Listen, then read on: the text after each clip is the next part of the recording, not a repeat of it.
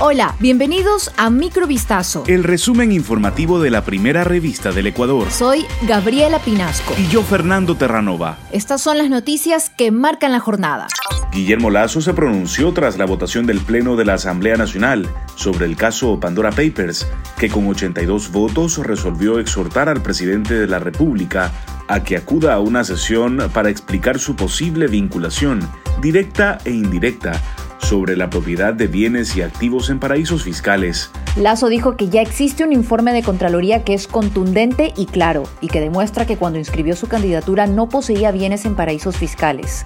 Textualmente dijo, no hace falta que yo asista a la Asamblea Nacional llevando el oficio de la Contraloría o para repetir el informe del Contralor. Sobre el proceso realizado en la Asamblea, el mandatario expresó que se trata de una actitud conspirativa o conspiradora que ha tenido el grupo correísta de UNES.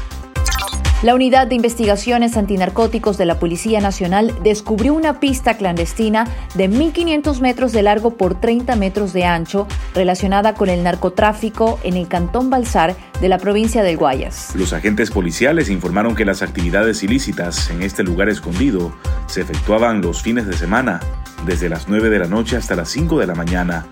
Las narcoavionetas venían de México y Centroamérica.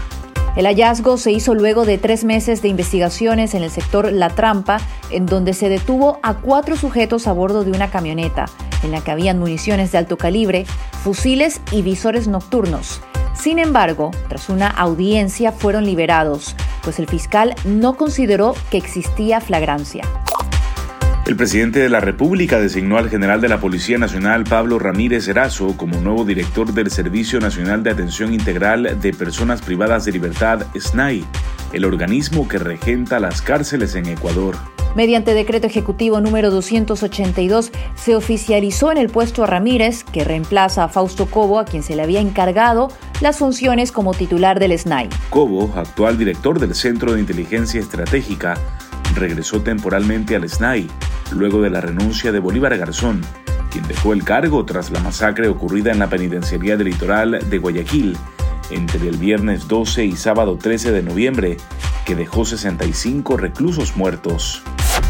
El Pleno de la Asamblea Nacional con 96 votos afirmativos ratificó sus observaciones planteadas al Ejecutivo respecto a la proforma presupuestaria 2022 y que el gobierno hasta ahora no ha acogido.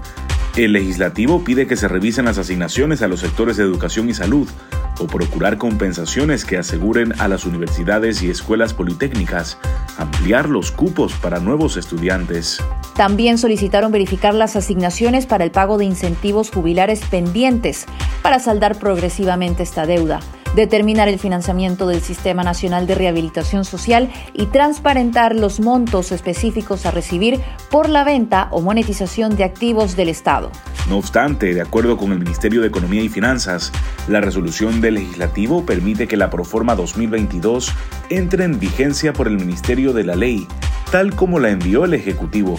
Es decir, que los documentos entrarían en vigencia sin incluir las observaciones de la Asamblea Nacional. El futbolista ecuatoriano del Real Valladolid, Gonzalo Plata, sufrió esta madrugada un accidente de tránsito en el centro de la capital vallisoletana, en España, que se saldó con dos heridos, ninguno de ellos el jugador. La colisión se produjo en torno a las 6 horas con 45 minutos en el cruce de la calle López Gómez con la calle Fray Luis de León de Valladolid, según han informado fuentes de la Policía Municipal, que sin embargo no detallan las identidades de los implicados en el suceso. Plata, quien conducía un Mercedes de su propiedad, colisionó con un taxista y dio una tasa de más de 0,60 en el correspondiente control de alcoholemia, por lo que está siendo investigado por un delito contra la seguridad vial tras el incidente que acabó con la pasajera del taxi saliendo despedida del automóvil. Esto fue Microvistazo. El resumen informativo de la primera revista del Ecuador. Volvemos mañana con más. Sigan pendientes a vistazo.com y a nuestras redes sociales.